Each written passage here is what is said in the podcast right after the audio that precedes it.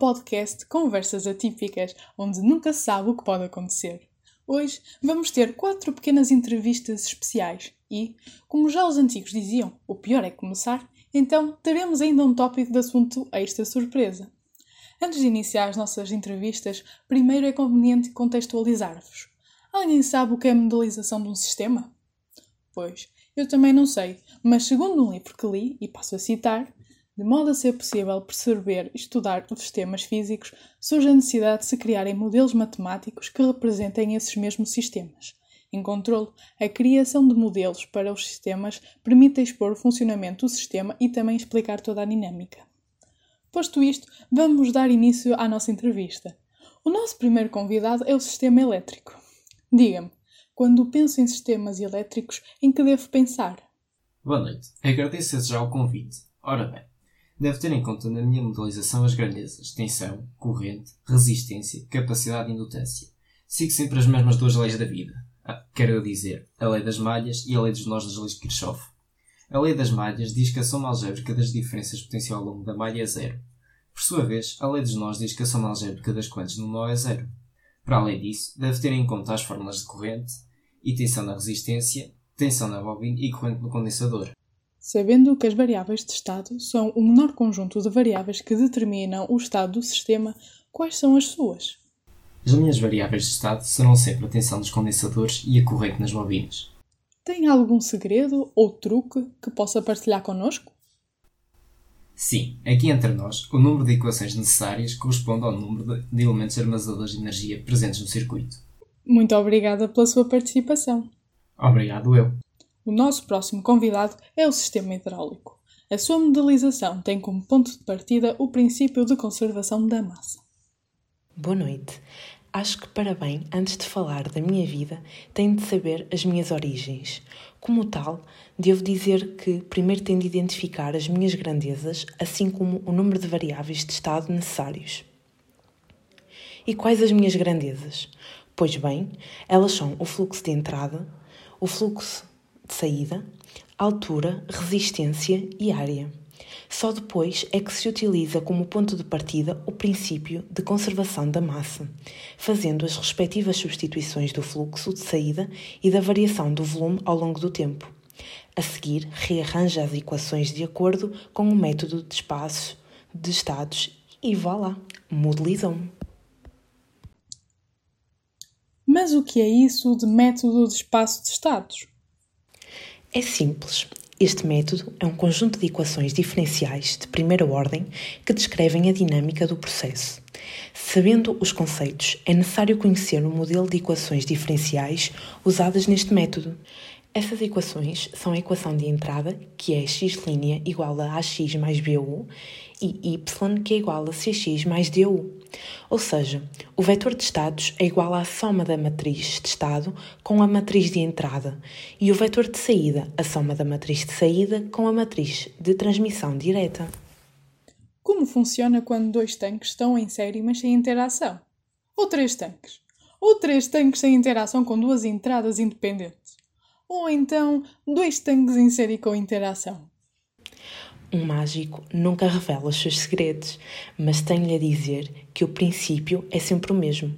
Apenas tem de pensar e rearranjar de acordo com as situações. Boa sorte! Muito obrigada pela participação e até uma próxima. Obrigado eu. Quem não gosta de um bom clássico? Pois bem, a estufa é o exemplo clássico do estudo dos sistemas térmicos. Por isso, vamos dar as boas-vindas à estufa. Boa noite. Sou um sistema que possui várias entradas e saídas, mas não sinta ameaçada, pois todo o processo de modelização é feito da mesma forma do que nos casos em que tem apenas uma entrada e uma saída. E tenho uma espécie de receita que facilita a minha modelização. Adoro seguir passos essenciais. O primeiro passo é identificar todas as variáveis presentes. Depois, utilizar o princípio da conservação de energia Seguidamente, calcular o fluxo de calor através das equações do fluxo que fica acumulado, do fluxo que sai e do fluxo das perdas, e por fim, rearranjar as equações obtidas de modo a se obter um modelo de notação de espaços de estados. Já que estamos a generalizar, quais as grandezas para a modelização do sistema térmico de forma generalizada? São necessárias as grandezas temperatura, fluxo de calor, capacidade calorífica, capacidade térmica, resistência térmica e caudal máximo. Relembremos que a capacidade térmica é a capacidade que um corpo possui para armazenar calor. A resistência térmica é a resistência que um corpo oferece à passagem de calor e o caudal máximo é a massa que atravessa uma área por unidade de tempo. Obrigada pela sua rápida e útil apresentação. O gosto foi meu. Obrigado. Como podemos ver, a modelização de todos os nossos convidados é semelhante, pois o primeiro passo consiste na identificação das grandezas presentes no sistema e na compreensão do seu papel no funcionamento do mesmo. Para terminar as quatro pequenas entrevistas em grande, temos o sistema mecânico com movimento de translação. Desde já é um prazer enorme estar aqui. Sou o sistema massa-mola amortecedor, um dos exemplos de um sistema mecânico. Sou constituído por duas massas, duas molas e um amortecedor com atrito viscoso. As grandezas que estão sempre comigo são a força, deslocamento, velocidade, aceleração, massa, coeficiente de elasticidade e coeficiente de amortecimento. Não gosto de coisas complicadas, por isso, apesar de ter duas massas, cada uma delas é analisada separadamente. Assim, primeiro terá de identificar as forças presentes em cada massa. A segunda lei de Newton é tudo para mim, por isso não se esqueça dela quando começar a escrever a equação de cada massa. Então, quer dizer que no fim vou obter um sistema de duas equações. Como é que faço a seguir?